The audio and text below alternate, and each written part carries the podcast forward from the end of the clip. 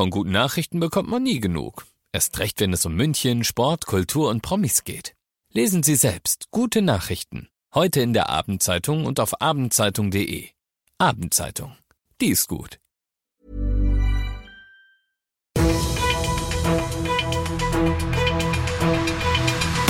95 5 Charivari, das München Briefing, Münchens erster Nachrichtenpodcast.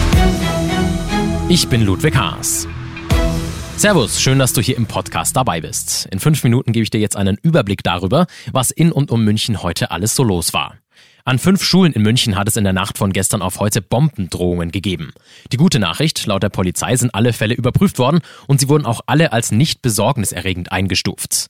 Betroffen war unter anderem das Asam-Gymnasium in Giesing und da dort dann auch noch der Feueralarm losging, wurde das Gebäude so oder so evakuiert. Inhaltlich wurde in den Schreiben meistens versucht, einen Bezug zur Situation im Nahen Osten oder auch zur Terrororganisation Hamas herzustellen. Die Fälle hier in München sind ja jetzt nicht die ersten. Auch bundesweit waren in den letzten Tagen Schulen, der Berliner Hauptbahnhof oder auch die Parteizentrale der SPD zum Beispiel betroffen.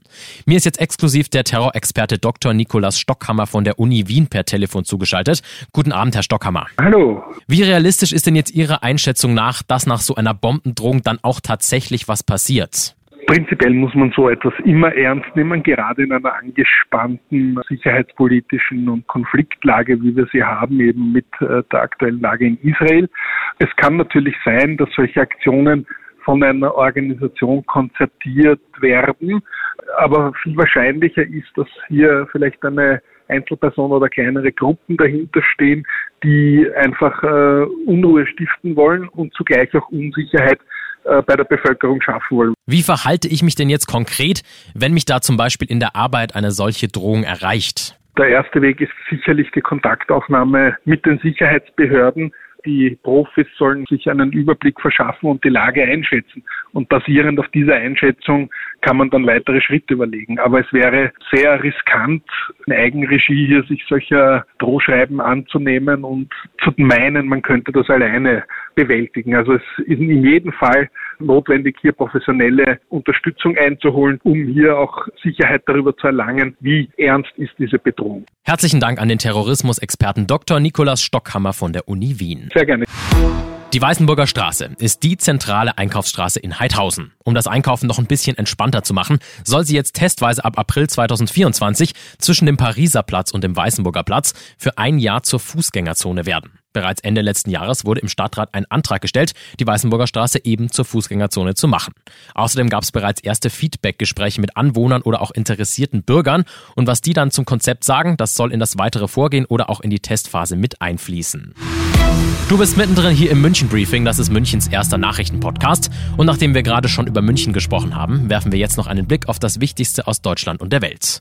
In der Nordsee sind am Vormittag zwischen den Inseln Langeoog und Helgoland zwei Frachter kollidiert. Einer der beiden Frachter sank dabei sofort. Mindestens ein Seemann ist verstorben, nach weiteren wird noch gesucht. Warum die Schiffe genau zusammengestoßen sind, das ist zurzeit noch unklar. Schweden kommt einer NATO-Mitgliedschaft immer näher. Das liegt daran, dass der türkische Präsident Erdogan nach langem Zögern den Beitrittsantrag nun doch dem türkischen Parlament vorgelegt hat. Monatelang wurde der Beitritt blockiert. Die Türkei hatte Schweden zu wenig Einsatz gegen den Terror vorgeworfen. Wenn Medikamente fehlen, dann sollen die EU-Staaten sich öfter gegenseitig helfen können. Die EU-Kommission hat angekündigt, dass noch in diesem Monat ein freiwilliger Verteilmechanismus gestartet werden soll, bei dem die Länder dann ihren Bedarf anmelden können. Vergangenes Jahr zum Beispiel gingen ja auch in Deutschland vielerorts unter anderem Fieber- und Hustensäfte aus. Am Abend spielt der FC Bayern München in der Champions League gegen Galatasaray Istanbul. Vor dem Spiel kam es in der Istanbuler Innenstadt zu Ausschreitungen zwischen Fans der beiden Clubs. Rund 100 Fans waren an den Handgreiflichkeiten beteiligt. Es gab auch mehrere Verletzte. Aus sportlicher Sicht können die Bayern am Abend den ersten Tabellenplatz in der Gruppe mit einem Sieg weiter festigen. Anpfiff ist um dreiviertel sieben. In diesem Sinne, ich bin Ludwig Haas und ich wünsche dir noch einen wunderschönen Feierabend. Ciao. 95.5 Charivari, das München Briefing, Münchens erster Nachrichtenpodcast. Die Themen des Tages aus München gibt es jeden Tag neu in diesem Podcast. Um 17 und 18 Uhr im Radio und überall da, wo es Podcasts gibt. Sowie auf charivari.de. Hey, it's Danny Pellegrino from Everything Iconic. Ready to upgrade your style game without blowing your budget? Check out Quince. They've got all the good stuff, shirts and polos, activewear and fine leather goods, all at 50 to 80% less than other high-end brands. And the best part? They're all about safe, ethical and responsible manufacturing. Get that luxury vibe without the luxury price tag.